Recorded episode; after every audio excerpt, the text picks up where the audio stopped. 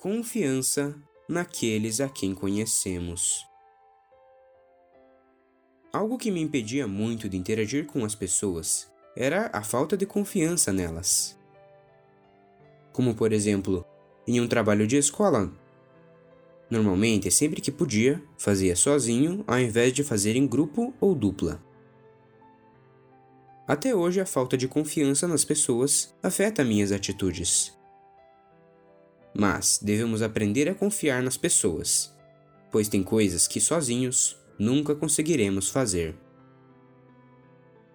Não estou dizendo que você pode confiar em qualquer um, pois hoje em dia ocorrem muitas enganações e golpes. Mas você também não pode ser um cabeça dura e não confiar em ninguém. Mas algo muito importante é lembrar que você também não pode confiar em alguma pessoa mais do que confia em Deus pois, como já estudamos aqui, ele nunca vai te enganar. Aprenda a confiar nas pessoas, com cuidado.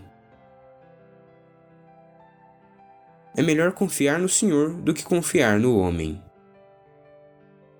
Salmos 118, 8 Por Bruno Zata Até logo!